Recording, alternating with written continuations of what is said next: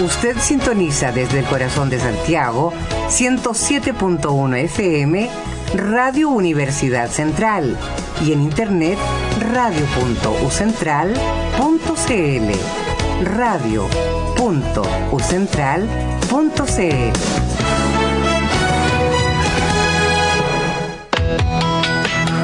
Radio Universidad Central 107.1 FM presenta Café Conciencia. Un espacio bien cargado con cafeína para conversar, discutir y difundir el mundo de la innovación o ciencia y tecnología. Conduce Ricardo Hartley con la participación de Nelson Sepúlveda. Hola, ¿qué tal? Buenas tardes a todos los que nos escuchan y también buenas tardes a Nelson que va a estar conduciendo conmigo este programa y este espacio de discusión, de crítica y con innovación, tecnología y cultura. ¿Qué tal, Nelson? Muy buenas tardes, Ricardo. Contento de estar acá, de que comenzamos una nueva etapa, abriendo espacio desde la universidad, espacio en los colegios, el espacio, el espacio totalmente abierto. Muchas gracias por invitarme a ser parte de Café Conciencia. Bueno, la idea es poder crear un espacio de discusión en la universidad donde tengamos invitados docentes de la universidad y también docentes de todas las universidades que nos rodean cercanas para conversar de cuáles son los lineamientos y las políticas que queremos nosotros en ciencia, tecnología e innovación, tanto Chile como a nivel internacional. Y por lo mismo queremos como primer capítulo y marcar este hito, retransmitir un conversatorio que se hizo hace un par de semanas sobre una nueva institucionalidad de ciencia en Chile. Este conversatorio eh, se realizó entre la Facultad de, Facultad de Ciencia de la Salud de la Universidad y el Instituto de Investigación e Innovación en Salud, que tuvo como invitados al senador Guido Girardi, a la doctora Soledad Quirós y al doctor Guy Boisier.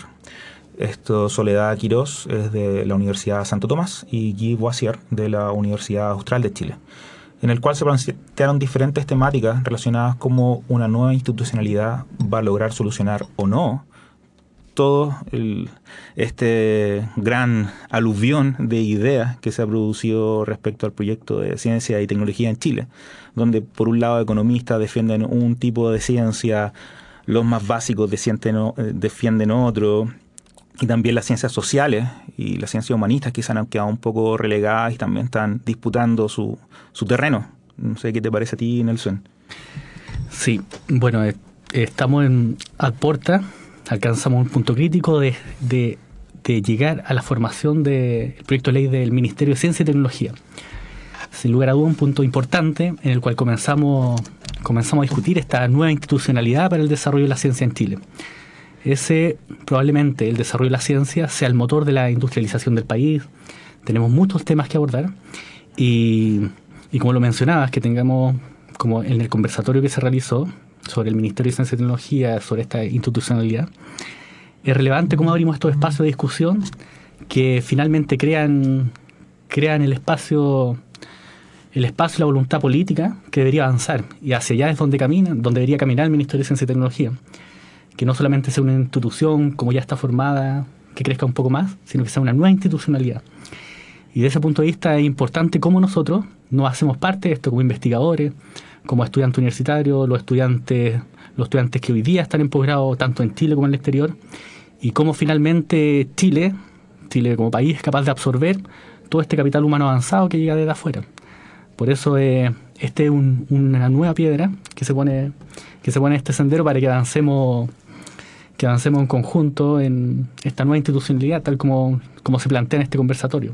Así es, bueno, y uno de los entes que debe estar tener una alta participación somos las universidades, que quizá han estado un poco ausentes en la discusión en su primera instancia, pero se necesitan espacios donde puedan diversas universidades, académicos, directivos, estudiantes sobre todo, ya que hoy día también había una movilización por la educación, parte de esa educación es la innovación, tanto en educación, en ciencia y tecnología. Entonces, no nos podemos abstraer de ello.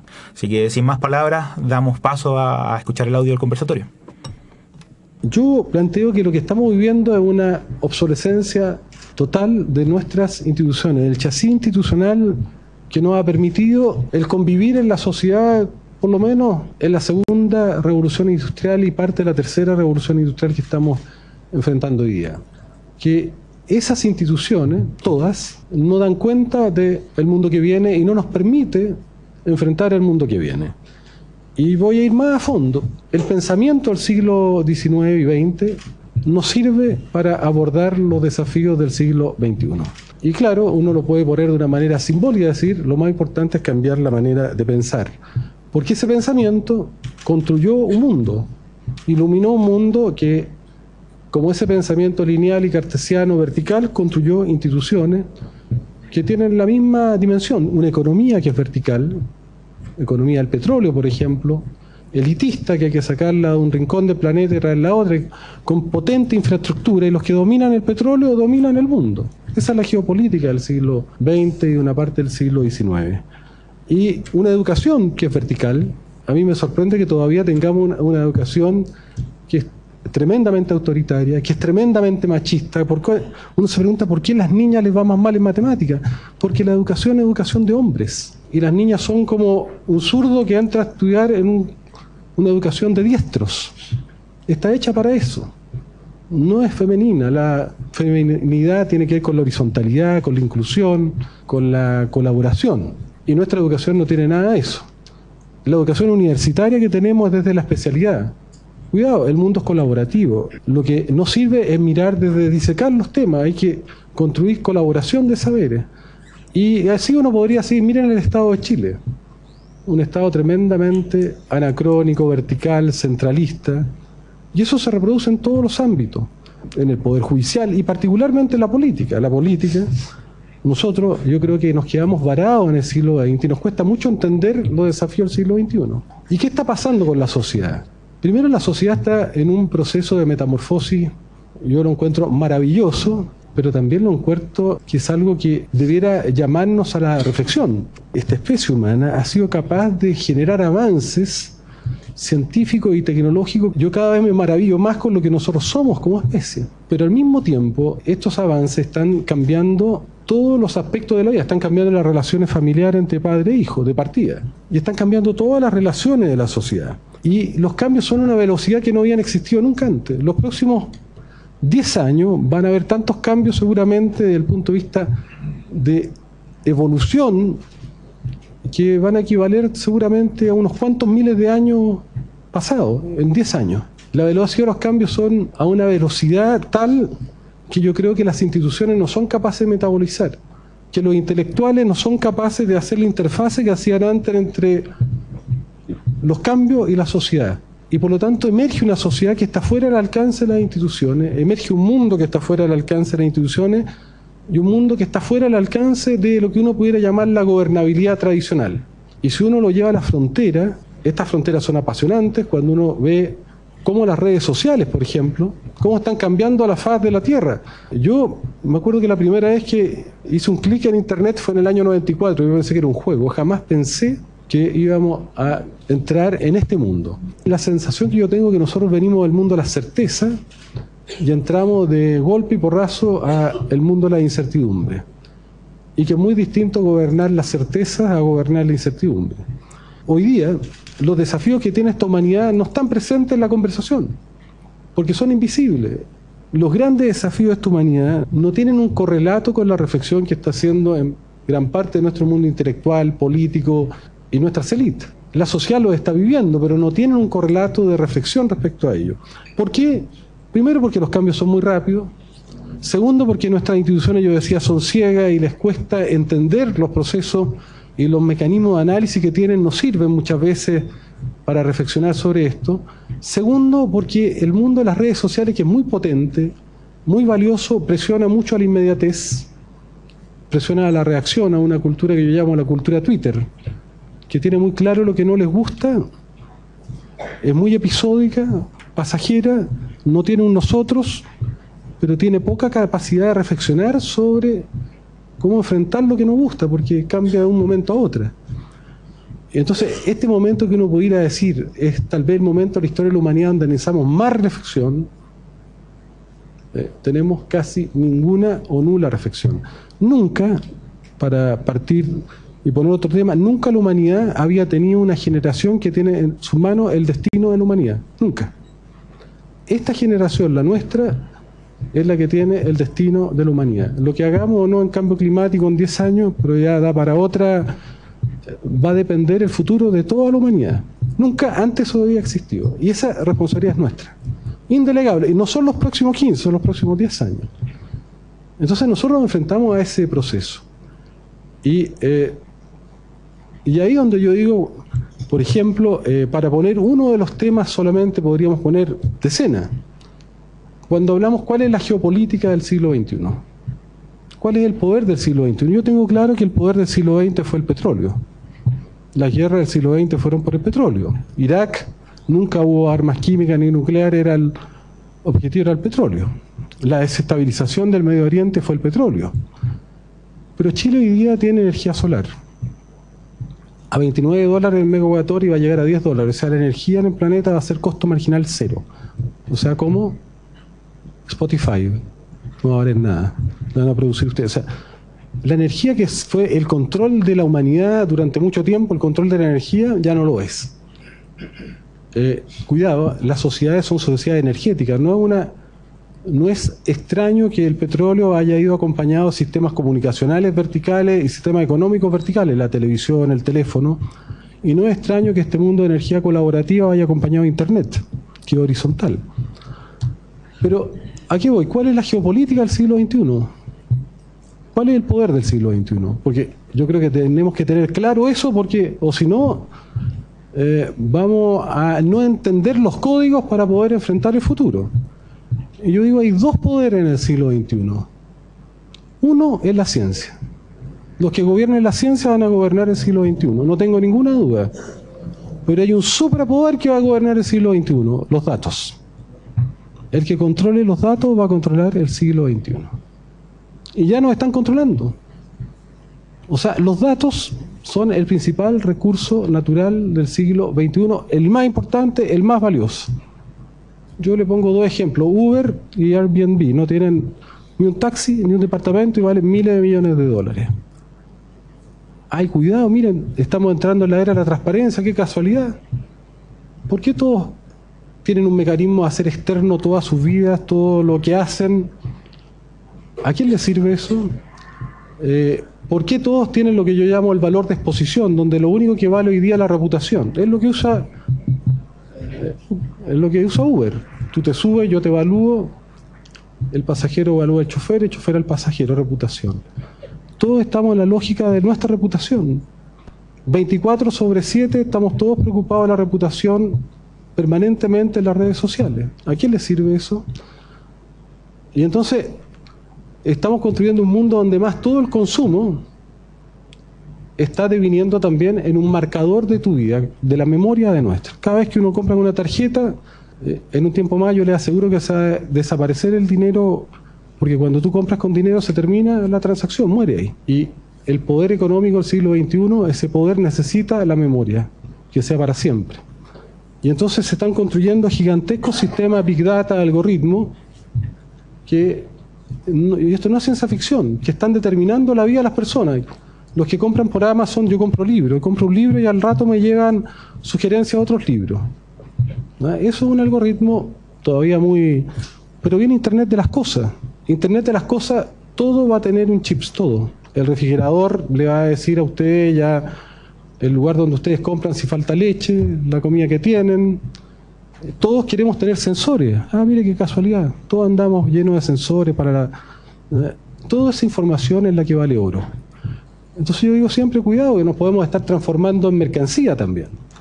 Pero lo interesante, por eso quiero dar un pequeño salto, yo le comentaba al, al decano de Ciencias Políticas eh, que habían temas muy particulares, por ejemplo, con eh, todo este mundo de Silicon Valley. Silicon Valley hoy día es como el paradigma del éxito, ¿no es cierto?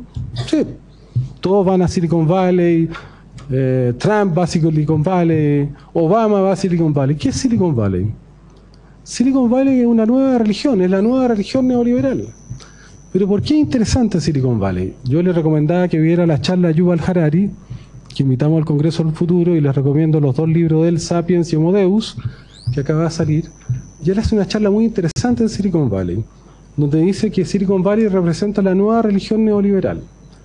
Pero yo quiero tomarle un ejemplo. Silicon Valley tiene un fundador, que yo creo que nosotros debiéramos seguirlo como un barco insignia, se llama Ray Kurzweil. Ray Kurzweil no es cualquier persona, estuvo acá hace como tres años atrás, lo invitó en TEL. Es el fundador de la Singularity University, que toda persona que emprenda en el mundo su paraíso e ir a una pequeña pasada a la Singularity University. Yo no hago un juicio de valor, me parece muy interesante lo que ahí pasa también. Eh, pero este personaje es el jefe de inteligencia artificial de Google. Miren qué casualidad. ¿Y qué es lo que dice eh, eh, eh Ray Kurzweil? Él fundó un concepto que se llama el transhumanismo. Dice que en el 2045 los seres humanos, que son algoritmos orgánicos, pero totalmente arcaicos, van a ser superados por algoritmos inorgánicos, por las plataformas. Ah, pero miren, el jefe de inteligencia artificial de Google. Google es la mayor condensación de datos del planeta. Y yo digo, uno no, da eso para reflexionar sobre el mundo que viene, porque los datos van a determinar las vidas. Las Big Data y los algoritmos van a poder predecir, si saben la historia de datos de ustedes, lo que van a hacer el próximo año, un día como hoy, a la misma hora. Van a poder hacer legible conductas de seres humanos que nosotros no vemos van a poder establecer relaciones entre cosas que nosotros no vemos. Y van a haber tantos datos que las instituciones democráticas ya no los van a poder manejar. ¿Quién va a manejar el mundo? Esa es la teoría de Kurzweil, las máquinas. Entonces viene el datacentrismo donde el ser humano y las instituciones democráticas van a ser reemplazadas por las plataformas. Viene Uber a Chile. Se instala Uber. Funciona Uber. ¿Qué pasa con nuestro estado tradicional? observa, atónito, no sabe qué hacer. Porque Uber no necesita Estado, no necesita Parlamento, no necesita política, no necesita CERNAC, no necesita nada. Cuidado, yo digo, cuidado que ese puede ser uno de los mundos que pueden ir. ¿De qué depende de nosotros? Si al final la ciencia y las tecnologías son neutras y siempre hay un poder detrás que, que tiene una mirada. Otra razón por qué la ciencia es importante, por qué las ciencias sociales son importantes sobre todo en este tiempo de grandes cambios, nosotros vamos a llegar a tener una inteligencia artificial con emociones. Cuidado, con emociones y con autoconciencia. Porque la inteligencia es un proceso emergente de la complejidad. Si yo tomo el cerebro de un reptil y lo comparo con un mamífero, el reptil tiene reacciones y no tiene emociones, el mamífero tiene emociones. ¿Qué es lo que se agregó? Patricio, que fue mi profesor, lo sabe muy bien, se agregó el sistema límbico, el hipotálamo, complejidad. Y emerge la emoción. Los homínidos, los monos, em, empiezan a agregar corteza. Y la complejidad de la corteza hace emerger la autoconciencia. Bueno, hay muchos científicos que hoy día piensan que estamos cerca de construir sistemas neuronales artificiales tan complejos que van a hacer emerger inteligencia. Hoy día hay máquinas más inteligentes que yo. Yo no puedo competir con la máquina de IBM en salud. Yo creo que nosotros estamos en una frontera de generar inteligencia artificial con emociones, con sentimientos, y eso puede cambiar el mundo. ¿Qué es lo que dice el dueño de Tesla? No estoy hablando de cualquier persona. Dice cuidado con la inteligencia artificial, porque puede hacer que los seres humanos sean las marionetas de los robots. ¿Qué es lo que dice Hawkins? Uno de los físicos más relevantes intelectuales de la ciencia. Cuidado, que la inteligencia artificial puede hacer que nosotros seamos las marionetas de ella. Es obvio. Si ustedes toman el primer bípedo, se llama Tumay 7 millones de años, tenía un cerebro de 350 centímetros cúbicos, la deriva del mono. ¿Cuánto nos demoramos en llegar a tener un cerebro de 1300 centímetros con toda la complejidad de vida? 7 millones de años. ¿Cuánto demora la capacidad de memoria artificial en duplicarse? Ley de Moore, 18 meses. En la era cuántica todos los días podremos competir con una máquina que su capacidad de memoria demora todos los días cuando ellos sepan aprender. Cuidado que ya hay experimentos de Google y IBM donde las máquinas han aprendido a aprender solas, por ejemplo juegos. Entonces, ¿por qué digo esto? ¿Por qué hay una dimensión ética? ¿Por qué las ciencias sociales? Porque la misma tecnología que a futuro te va a permitir enfrentar el cáncer, esa misma tecnología te va a permitir la inmortalidad. Porque estamos cerca de la inmortalidad. Cuando el hombre sea inmortal va a ser Dios. Y vamos a reemplazar de manera mucho más eficiente la promesa, porque la religión hace promesa. El ser humano va a ser no promesa, lo va a concretar. Entonces, eh, un poco es el concepto Homo Deus, además de Yuval Harari. Entonces, esa misma tecnología, y bueno, ¿quién pone el límite? La ciencia es muy cruel, la ciencia siempre se motiva por la por esta eh, necesidad inherente al ser humano a la curiosidad, a la investigación, a la imaginación. Pero tiene que haber un, borde, ¿no es cierto? Porque nosotros podríamos usar la energía nuclear para hacer muchas otras cosas, pero le ponemos límite. Y sucede lo mismo con el Parkinson, la misma tecnología que permite luchar contra el Parkinson, eh, que va a permitir generar superhumanos inteligentes. Entonces, va a ser para todo, va a ser para alguno, hasta dónde se llega. Y por lo tanto, no se puede desacoplar la ciencia a la ética. Y la ética no la da la ciencia, la ética la da la filosofía, la del arte, la da la belleza. Y si no, no vamos a entender la sociedad tampoco. Entonces, para ir más rápido, ¿cómo, ¿cómo uno puede enfrentar eso? ¿Y por qué esta idea del Ministerio de la Ciencia? ¿Y por qué nosotros creamos la Comisión del Futuro? Creamos la Comisión del Futuro por eso. Porque había como la percepción de que enfrentábamos un mundo complejo y que nuestro sistema de reflexión eran lineales. ¿Cómo se construye complejidad? ¿Qué hicimos? Bueno, hicimos una comisión, pero dijimos no solamente van a ser miembros los senadores, como en todas las comisiones, sino que van a ser miembros los premios nacionales de ciencia, los rectores de universidad y los miembros de la sociedad civil. ¿Qué es lo que buscamos? Pensamiento colaborativo. La complejidad solo se entiende desde la colaboración. Y empezamos a hacer estos congresos al futuro. ¿Qué son los congresos futuros? El año pasado tuvimos un millón y medio de personas siguiéndolo por red, 35 mil personas eh, participando en vivo, pero lo que nosotros juntamos es al científico duro, al, al premio Nobel que inventó las telomerasas, Sonstack, que la telomerasa es la enzima que impide el acortamiento de los telómeros, hace que los células sean inmortales, con un filósofo, con un poeta, con un artista. O traemos a Mancuso, este personaje maravilloso que hoy día es un hit en el mundo, que dice que las plantas tienen inteligencia, emociones y que tienen un sistema de inteligencia más inteligente que el nuestro porque es descentralizado, es horizontal, que está en las raíces y es tipo internet y que percibe mucho más estímulos distintos que nosotros. Entonces, él lo hicimos dialogar con una artista, que además está haciendo una obra de teatro, Manuel Infante, que es una de las grandes directoras chilenas, sobre Mancuso y sobre las plantas. Las plantas ni siquiera estuvieron en el arca Noé.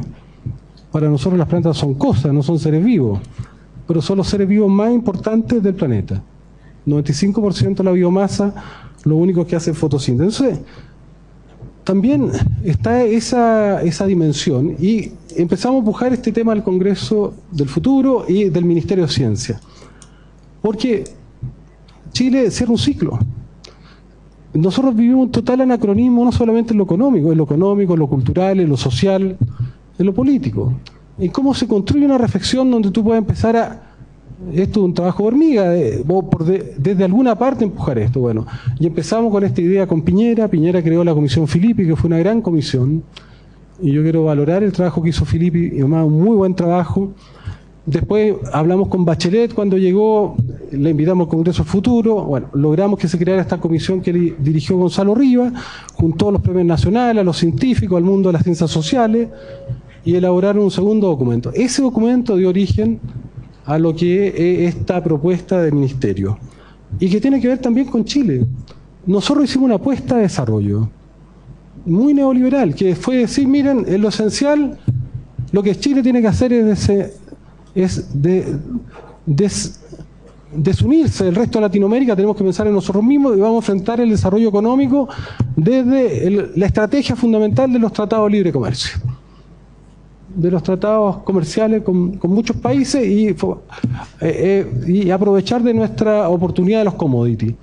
Yo tengo la sensación que esa visión totalmente anacrónica llegó a un ciclo final y que nos sirve para el futuro. Y nosotros abandonamos todo lo que fue la innovación, todo lo que fue la industrialización y, y abandonamos el futuro. Y hoy día el desafío de Chile es tomar la decisión de quedarse en el pasado o explorar y querer ser parte del siglo XXI.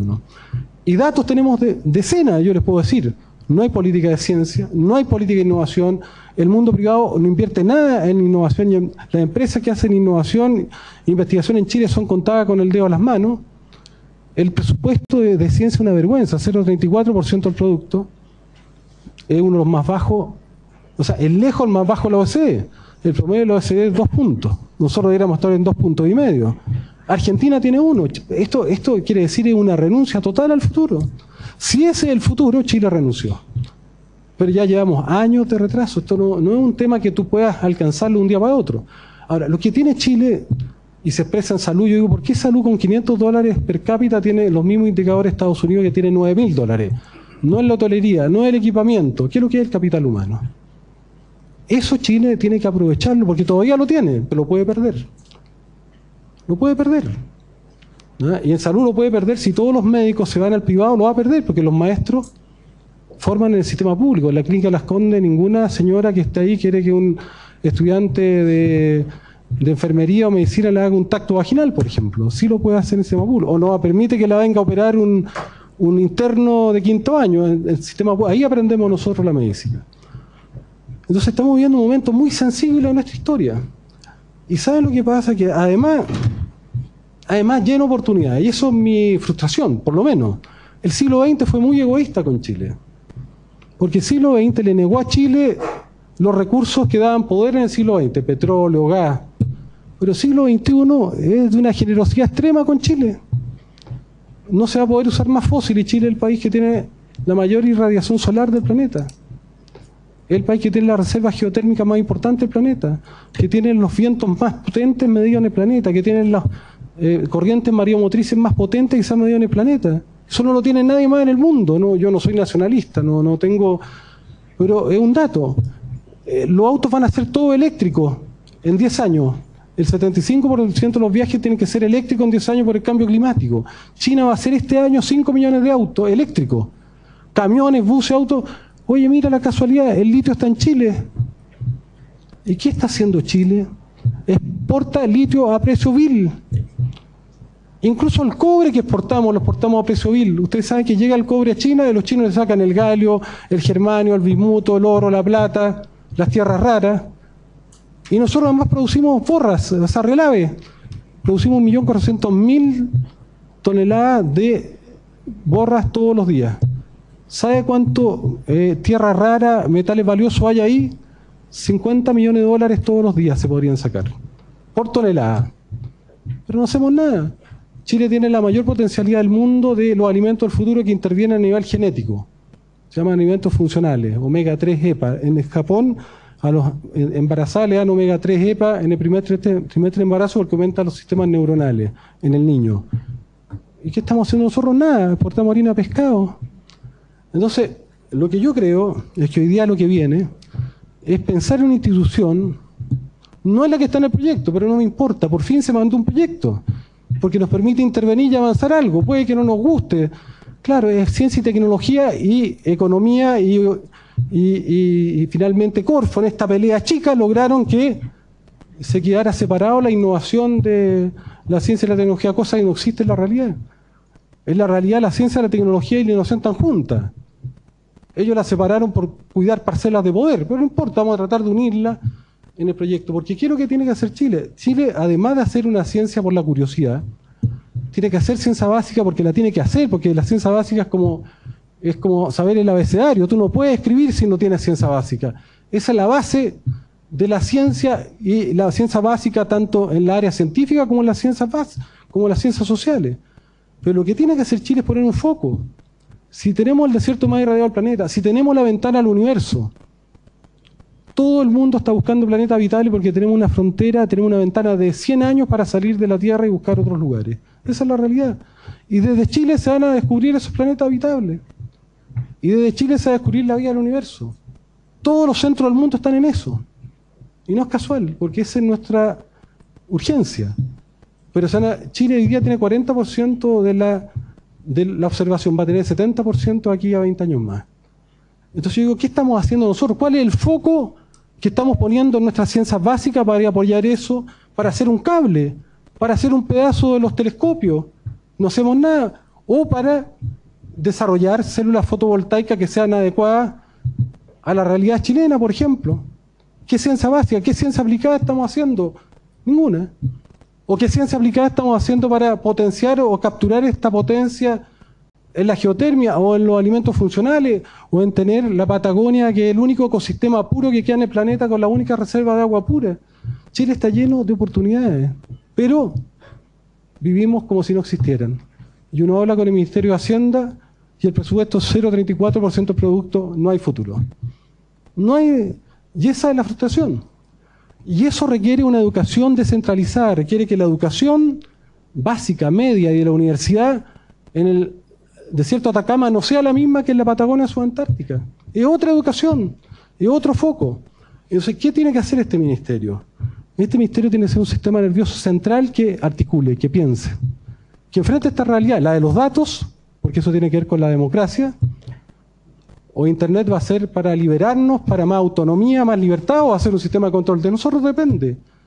Portabilidad de los datos, fin de la memoria, muchos temas que no se discuten que hay que empezar a discutir. Segundo aspecto, bueno, ¿cómo vamos a enfrentar estos desafíos? ¿Cómo vamos a unir la ciencia básica, la ciencia aplicada, con procesos innovativos, ya sea como laboratorios naturales que el país tiene, son definiciones de política, pero también, si hay una empresa que quiere innovar, le puede solicitar a este ministerio, yo necesito esa ciencia básica, necesito esa ciencia aplicada, o voy más chico. Nosotros estamos trabajando con ASECH y con las pymes. Hay emprendedores de pymes que están desarrollando pequeños proyectos y a lo mejor necesitan ciencias básicas, necesitan ciencia aplicada, hay que unir eso. Y por eso que tiene que estar unido ese mundo, porque tiene que ser un mundo que opere también a la demanda, que tenga capacidad de oferta y que tenga también capacidad de respuesta a la demanda. Ese es el ministerio que necesitamos. Este ministerio excluye a las universidades en el papel. ¿Por qué la excluye? Porque dice, no, pues la universidad lo único que quieren es plata. Y viene la captura de los fondos. Y los científicos lo único que quieren es plata para sus papers. Nosotros dijimos, no, no, pare, pare un poco. ¿Cómo que la universidad y los científicos son un poder corporativo? O sea, hasta ahora han tenido que sobrevivir, es cierto. Pero si nosotros ponemos los incentivos correctos, una universidad que quiera desarrollar batería e investigación en litio, bueno, se llevará los recursos. Pero no solamente para escribir papers, sino también con un incentivo de patentamiento y desarrollo de proyectos. Eso, eso es lo que tenemos que hacer. Y esta discusión es maravillosa por eso. Porque tenemos un proyecto que yo lo digo así, es un chasis nomás. Y lo que podemos hacer ahora es transformar ese chasis que tiene una agencia, que tiene una comisión, un comité, que tiene... Transformar eso en una cosa potente. Que una. Lo que está ahí no sirve porque no une. Es una respuesta, yo diría, formal. Y requiere tener una respuesta inteligente. Nosotros lo que hicimos es recibir a todas las instituciones en realidad las instituciones cuando van a la comisión no hacen un esfuerzo muy importante porque las opiniones que han dado han sido bastante superficiales. Otras no han ido, no sé, por ejemplo, invitamos a la Universidad Central y no fue Patricio, nosotros no, ¿ven? Nosotros invitamos, invitamos a todas las privadas acreditadas. Entonces, también yo digo, no, no es que yo quiera, digo, también esto requiere más eh, preocupación. Yo creo que el principal desafío de Chile es cambiar el modelo y generar un chasis que nos permita entender el futuro. El Ministerio de Ciencia no es la única solución, pero un debate terapéutico que te permite abrir, como el Congreso del Futuro, que te permite abrir momentos de conversación. Y por eso que me parece tan importante, pero es tan apasionante ese desafío. Lamentablemente este desafío no es el que está en la política, en la conversación, ni siquiera en el debate universitario, ni siquiera en el debate científico. Y es lo que tenemos que instalar y más bien yo lo que quisiera hacer es como tengo tal convicción de que no nos podemos quedar en el siglo XX, que si renunciamos a esto no vamos a ser capaces ni siquiera de comprender los códigos del poder del siglo XXI y vamos a restarle a Chile oportunidades que nadie más tiene, que están ahí, las veo todos los días, o las ven todos los días. Y eso requiere un país que tenga no un programa, sino un proyecto país con una visión común compartida donde unamos al empresariado, a los innovadores, a la academia, a los científicos, pero por territorio. Y al final la suma de todas esas vocaciones territoriales con sus científicos, con sus académicos, con sus innovadores, con sus empresarios, es un proyecto país que yo creo que es totalmente viable. Nunca en la historia de Chile, Chile tiene tantas oportunidades y yo creo que la realidad es que de nosotros depende si se van a concretar o no. Muchas gracias. Soledad, ofrezco la palabra. Bueno, yo tenía una pregunta, ¿qué aspectos quedan más débiles? Pero naturalmente tú tienes la libertad para referirte a lo que te parezca más, más interesante. Yo he seguido esta discusión hace varios años, desde que la agrupación Más Ciencia para Chile, en el año 2010, la planteó como una de las principales prioridades para la comunidad científica. Esa conversación ha derivado en, varias instancias que mencionó el senador Girardi, comisiones presidenciales, y nosotros en la Universidad de Santo Tomás tuvimos el año pasado un taller que se realizó en nueve ciudades de Chile, de la cual también participaron académicos de la Universidad Central, y relevaron aspectos bien interesantes que curiosamente no partían con un mayor financiamiento para la ciencia, partían con la preocupación porque las ciencias la investigación, la tecnología se desarrollara con mayor potencia, con mayor importancia en regiones. Esa era la principal preocupación de los investigadores. Sin embargo, creo que aquí mi colega va a poder dar una mejor versión y un mejor relato de por qué eso es tan importante para el país. El proyecto sí es muy bueno, según mi perspectiva, porque crea algo que también era muy sentido y muy mencionado por los académicos en este taller, que es la creación de una estrategia nacional para incentivar la ciencia, la tecnología y la innovación, una estrategia que sea ejecutada con mirada de largo plazo. Y esa estrategia debe generarla un Consejo Nacional de Ciencia y Tecnología e Innovación, que viene a reemplazar de alguna forma al Consejo Nacional de Innovación. ¿Por qué queremos reemplazar un Consejo Nacional de Innovación? Porque curiosamente este Consejo Nacional de Innovación es un consejo que no fue creado por ley, sino que fue creado por un decreto que fácilmente puede relegar un Consejo Asesor Presidencial a una mínima expresión, como sucedió en uno de los gobiernos anteriores y de esa forma relegar la importancia del aporte que puede hacer la ciencia, la tecnología y la innovación al desarrollo del país a un espacio mínimo. Este proyecto de ley entonces toma un desafío muy importante que no es solo el chasis del Ministerio de Ciencia y Tecnología, es crear y fortalecer completamente el Sistema Nacional de Ciencia, Tecnología e Innovación. Partimos entonces con el nivel estratégico con este Consejo ese consejo crea una estrategia y esa estrategia se transforma en una política.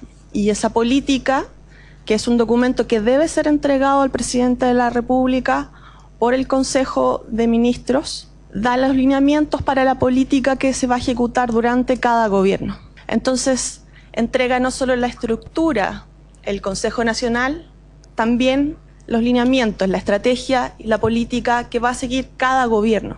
Eso va a permitir que las políticas y las estrategias se desarrollen a largo plazo y no solo cada cuatro años, cosa que también vimos en los últimos gobiernos. Un gobierno que priorizaba la política de clústeres para desarrollar la ciencia y la tecnología, un gobierno que decidió que la política de clúster no era la mejor forma y borró completamente las prioridades y después otro gobierno que en realidad quiso repensarlo todo de nuevo y partió repensando este proyecto de Ministerio de Ciencia y Tecnología. Por otra parte, es interesante también ver que las necesidades y, y, las preocupaciones de la comunidad científica, que también han sido expresadas en el Consejo del Futuro, en la discusión del Ministerio, no son solo acerca de lo que hacen los políticos y los gobiernos, hubo un sentido llamado a la transparencia y al repensar la forma en que entregamos los recursos para hacer ciencia y tecnología. Sin embargo, estos no son preocupaciones que podríamos ver analizados desde un ministerio.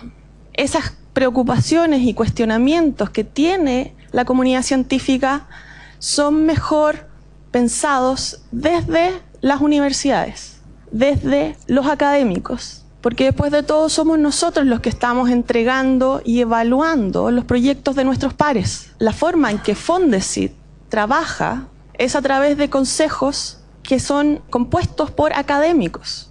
Y son los mismos académicos los que evalúan y deciden a quién va a ser entregados los fondos para realizar investigación. Por lo tanto, cuando cuestionamos a quién se le está entregando el dinero y cómo se está entregando el dinero para hacer ciencia en Chile, nos estamos cuestionando nosotros mismos como académicos y la forma en que nosotros estamos viendo la forma de hacer ciencia en nuestro país. Eso no puede mejorarlo un Ministerio de Ciencia y Tecnología. Eso tenemos que hacerlo nosotros, en nuestras comunidades y en conversaciones como esta, que incluyen a muchos actores de muchas áreas distintas. Y por último, otra sentida necesidad de la comunidad científica fue la necesidad de incluir más mujeres en la ciencia y la tecnología, en el quehacer científico. A nosotros nos pasó algo muy interesante en la universidad. Nos dimos cuenta de que un 70% de nuestra universidad está compuesta por mujeres. Sin embargo, los cargos de responsabilidad y las eh, organizaciones donde se toman decisiones no están compuestas en un 70% por mujeres. Nuestra sociedad, cualquier sociedad, tiene un 50% de mujeres. Y sin embargo, ¿cuántas rectoras hay en nuestras universidades? Este año tenemos las... ¿Cuántas decanas? Sí. En esta universidad, de nueve decanos, cinco son mujeres. Y en la Facultad de Salud de cuatro directores de escuela, dos mujeres y dos hombres. Así que estamos bien. Estamos, estamos bien. Eso, eso es cierto, hemos y ido aquí avanzando. tenemos una decana, la decana de ingeniería nada menos. Eso, eso es, es fabuloso. No solo porque, bueno, yo soy mujer y me gusta que, que me escuchen, pero son perspectivas totalmente distintas. Incluso para las mujeres que no han tenido hijos, la experiencia de tener hijos, y a los hombres también, les cambia mucho la perspectiva y que es muy difícil de transmitir si uno no ha tenido esa experiencia. Entonces es muy difícil transmitir la perspectiva femenina a la hora de tomar decisiones a los hombres. Si las mujeres no están presentes en números suficientes como para aportar en la discusión, nos estamos perdiendo muchas perspectivas, muchas necesidades que son parte de la mitad de la población de nuestra sociedad. Y por eso es muy importante que las mujeres participen de la toma de decisión. Y ahí no solo para los hombres, para las mujeres. Yo me he dado cuenta que somos nosotras mismas las que nos ponemos barreras para dar un paso al frente y participar de las discusiones. Así que los invito a todos y principalmente a todas a tomar en cuenta la necesidad de que las mujeres participemos de las discusiones y de la toma de decisiones. Muchas gracias. Gracias, Soledad. A continuación le voy a ofrecer la palabra a Guy, quien le hemos pedido que nos dé una visión desde una universidad de regiones, como es la Universidad Austral, cómo ve este desarrollo de la ciencia en nuestro país. Para las regiones, hacer ciencia no solamente tiene que ver con explorar y dar soluciones a temáticas propias de la región, sino que también significa integrarse al mundo. El padre fundador de la UACH, Universidad Austral de Chile, el doctor Eduardo Morales, decía cuando realizaba el sueño de una universidad en Valdivia, que la UACH no es únicamente para la región, tampoco es exclusivamente para Chile, sino que también es una universidad para el mundo. La universidad es entonces un valor elemental, perdón, la universidad es un valor elemental en una universidad profundamente arraigada a su territorio. Eh, a ver, yo creo que cuando hablamos de territorio tenemos que hacer mención a que es una macrounidad mucho más grande que la región. Tiene que ver con, eh, no con cuestiones de fronteras geográficas, sino que fundamentalmente tiene que ver con una idea de eh, relación entre individuos y su tierra, básicamente. Eh, entonces la UACH en ese sentido, nuestra, nuestra, eh, nuestra tradición tiene que ver fundamentalmente con que la institucionalidad que nos rige, sentimos que no es pertinente o tan pertinente como, como lo debería ser y esta institucionalidad representa una excelente oportunidad para mejorar la representación de las universidades regionales en, los sistemas de decisión eh, de ciencia y tecnología en Chile. Eh, ahora, sería muy negativo, o sea, perdón, sería muy eh, básico negar de que, eh, de que no han habido, que fundamentalmente CONICET no ha tenido, eh, no ha hecho esfuerzos en, en generar esa, en generar esa integración de las universidades regionales. Sabemos de que hay instrumentos que son, de los cuales hay, hay esfuerzo, digamos, el PAI, por ejemplo, el programa de atracción de, perdón, de, inserción de académicos es interesante porque sabemos que, hay un esfuerzo por, por, ubicar a doctores o jóvenes doctores en, las universidades regionales. Ahora, pero sí, sí sabemos de que pese a eso, eh, las instancias en las que participa la universidad de decisión centrales no son, eh, no son las, las eh, no, son las suficientes. Creo que la universidad, las universidades de región necesitan estar más presentes y como decía mi colega, eh, no, no, desde no desde las autoridades en particular, sino que también desde los académicos, el cuerpo de académicos. es cierto, Valdivia es una nueva región, pero una nueva región que también tiene muchas, muchas dificultades para integrarse al país, fundamentalmente por un tema de conectividad. Por ejemplo, anoche tuve que venir en bus, hay dos aviones por día. La en Chile y Sky son muy mezquinos eh, con nuestra ciudad. Puerto Montt y, Temuco tienen muchos más aviones. Eh, muchas veces tenemos que viajar desde Temuco. Valdivia está un poquito aislado, ¿ah? Eh, eso también compromete, aunque pueda parecer algo que no es tan relevante, no se imaginan lo complicado que es venir a Santiago cada vez que hay una reunión como esta, o de este tipo, u otro tipo. ¿ah? Ahora, eh, en esta nueva ley, o el proyecto de ley, lo que es preocupante es que, y, lo mencionó el senador, es que se hable de centros, y no se hable particularmente de universidades, siendo que la mayor parte de la investigación que se hace en Chile la hacen las universidades. Ahora, creo entender de que la idea de hablar de centros tiene que ver con que también tenemos que integrar a otras figuras. Es esencial de que en Chile las empresas hagan más innovación. Nuestro modelo, nuestro modelo de desarrollo está basado en que las universidades son las que hacen la innovación. Pero los países nórdicos no es así. Los problemas del salmón, por ejemplo, una temática común para Chile, los resuelven las empresas con las universidades, pero sobre todo las empresas que también contratan doctores. Entonces, eh, la responsabilidad de que, este, de que este sistema institucional funcione también recae fuertemente en otras instituciones, ¿ah? pero la universidad no puede, eh, no puede restarse de un liderazgo en, ese sentido. También está el tema de eh, pensar en cuatro seremías en vez de 14 seremías que como la mayoría de los ministerios tienen. ¿Por qué cuatro? da para pensar. Si pensamos en particular en la región de los ríos, algunos le llaman la región de los líos por la cantidad de problemas que tenemos, eh, conflictos energéticos, conflictos con los pueblos originarios, etc. Eh, yo prefiero llamarle de los ríos. Eh, si pensamos en, la productividad científica per cápita de una, de una región que tiene 350.000 habitantes, es altísima en comparación con otras regiones. Bueno, porque claro, no hay muchos habitantes y, lo que hace la Universidad Austral es bastante importante en la región. Eh, entonces, claro, si la seremía no va a estar ubicada en los ríos, no entiendo muy bien cómo nos vamos a eh, vincular institucionalmente, cómo vamos a generar proximidades geográficas, espaciales con quienes toman decisiones y vamos a estar entrampados en eh, Valdivia. Para salir de Valdivia hay que tomar carreteras que tienen, son de una vía eh, para ir a Payaco hacia San José de la Mariquina. no es tan simple. Bueno, ese es un tema, digamos. Creo que es bastante criticable de que no se piense tener una seremía por región y que eh, fundamentalmente, bueno, y, o, probablemente un, modelo diferente sería de proponer al menos seremías en regiones que tienen actividad productiva investigativa importante.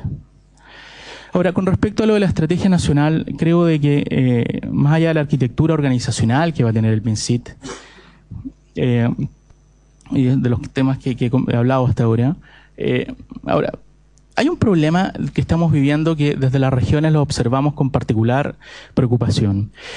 Eh, si hay algo que, desde mi punto de vista, está truncando el desarrollo que no pudimos alcanzar el siglo XX es la falta y dolorosa falta de confianza interpersonal y a las instituciones que estamos viviendo.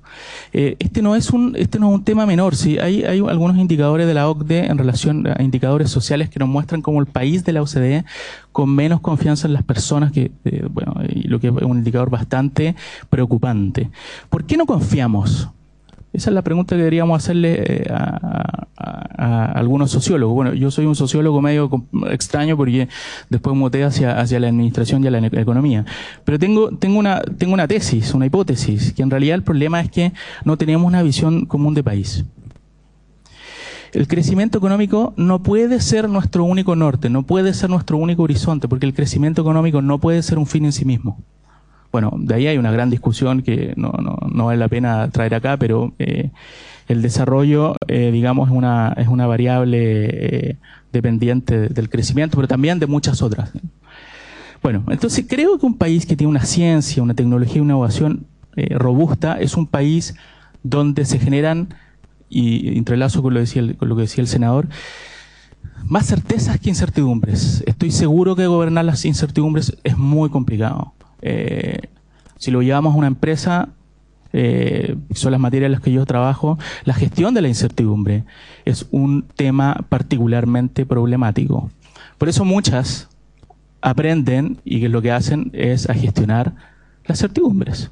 Como decía James March, un gran teórico de la administración, las empresas, las grandes empresas son las que equilibran ambas gestiones la de la incertidumbre a través de, la exploración y las de la incertidumbre a través de la explotación de los saberes. Eh, entonces, creo de que esta nueva institucionalidad, eh, y no sé si en ese sentido voy a coincidir con lo que decía el senador, creo que sí, eh, la nueva institucionalidad tiene que poner al centro este problema, que de mi punto de vista es crucial. No confiamos los unos a los otros. Eh, lo decía el otro día, veía una persona cruzar hace unos días en Santiago una calle de una vía hacia un lado y miraba igual por si venía un auto, me pareció impresionante. Y le pregunté por qué lo hizo, ya no se puede confiar en nadie más. Pues, bueno. Eh, remarcando el hecho de que gran parte de la Universidad del Cruch tiene su casa matriz en las sedes regionales, 22 de 27.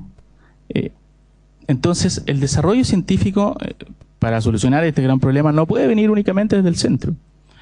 Las regiones deben participar y acá más que, más que hacer eh, demanda y solicitud de la nueva institucionalidad, que tenemos nosotros una responsabilidad. Eh, importantísima. Eh, en, las regiones donde muchas veces cuesta encontrar empleo, los empleos no son de buena calidad y los sueldos no son los sueldos que, de, Santiago, básicamente, el tema del emprendimiento y la innovación es central. Hay mucha gente que necesita autoemplearse porque no lo pasa bien en sus trabajos. Eh, y ahí coincido con el senador de que el tema del emprendimiento, sobre todo el tema de la innovación, no puede eh, ser olvidado en este ministerio. Va a ser un error estratégico que vamos a lamentar en el futuro, porque la innovación no puede producirse sin la ciencia, sobre todo en este mundo, en la era en la que vivimos, donde la innovación es tan importante. Y un último punto que quiero tocar es que nosotros tenemos una responsabilidad fundamental en la recepción de los doctores jóvenes y los no tan jóvenes. Uno de los aspectos críticos para nosotros, las universidades regionales, particularmente la Universidad Austral de Chile, es atraer y retener talento humano. Muy poca gente quiere irse a una universidad a ganar la mitad de lo que se gana en Santiago, o una, parte significativa menos. Es difícil atraer talento, pero nosotros tenemos otras potencialidades. Nuestra ciudad es relativamente amable. Es cierto que llueve bastante, pero cada vez menos gracias al cambio climático. Eh, es cierto de que es provincia, de que es una ciudad chiquitita, pero es muy amable para, por ejemplo, criar, tener familia, que es lo que he hecho yo. Yo soy santiaguino a todo esto.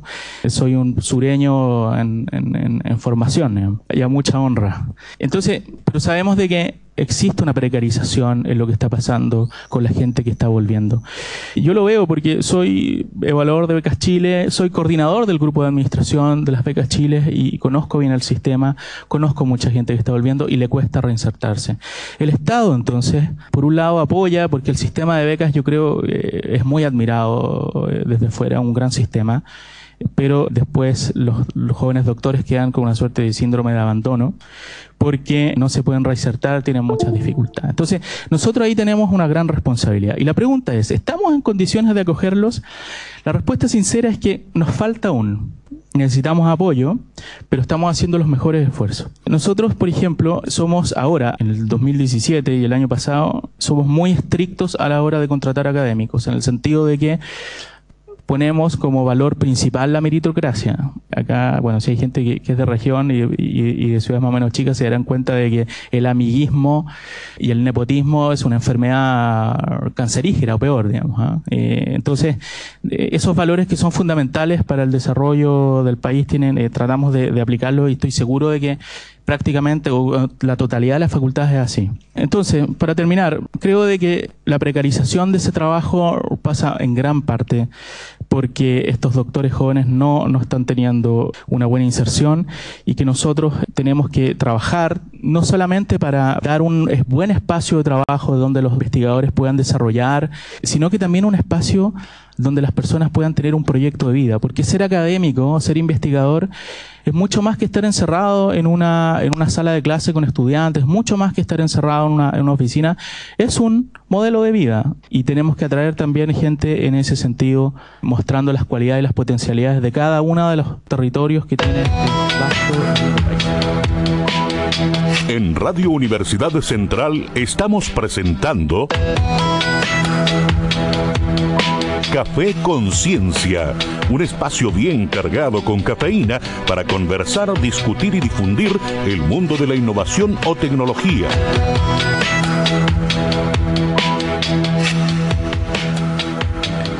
Muy buenas tardes. Eh, agradecemos a todos por haber oído este primer programa. Estamos con el doctor Ricardo Harley en el conversatorio Ministerio de Ciencia y Tecnología, una nueva institucionalidad para el desarrollo de la ciencia en Chile donde participaron Guido, Guido senador, médico y presidente de la Comisión Desafío del Futuro, Soledad Quiroz, doctora en bioquímica, magíster en políticas públicas y administración, jefa de la carrera de la Escuela de Biotecnología de la Universidad Santo Tomás, y Luis Bossier, sociólogo, doctor en management, director del MBA de la Facultad de Ciencia Económica y Administrativa de la Universidad Austral de Chile. Con esto comenzamos a terminar este primer programa y doy el paso al doctor Ricardo Hadley para dar la última palabras.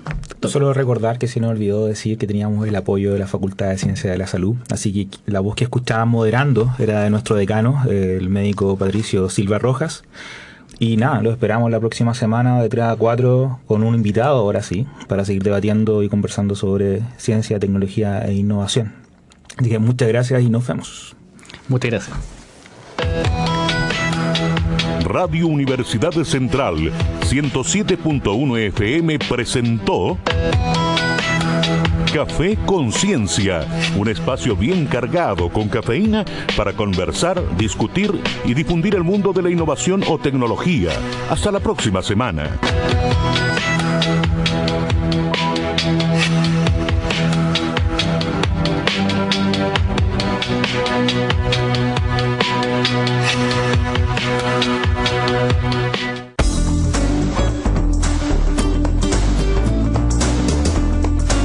Los miércoles a las 16 horas en Radio Universidad Central, Salud al Día.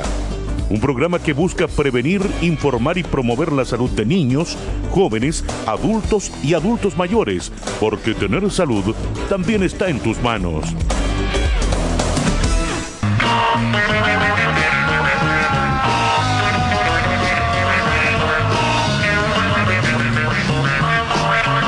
Los grandes éxitos de intérpretes y bandas notables en las voces que nunca imaginamos oír.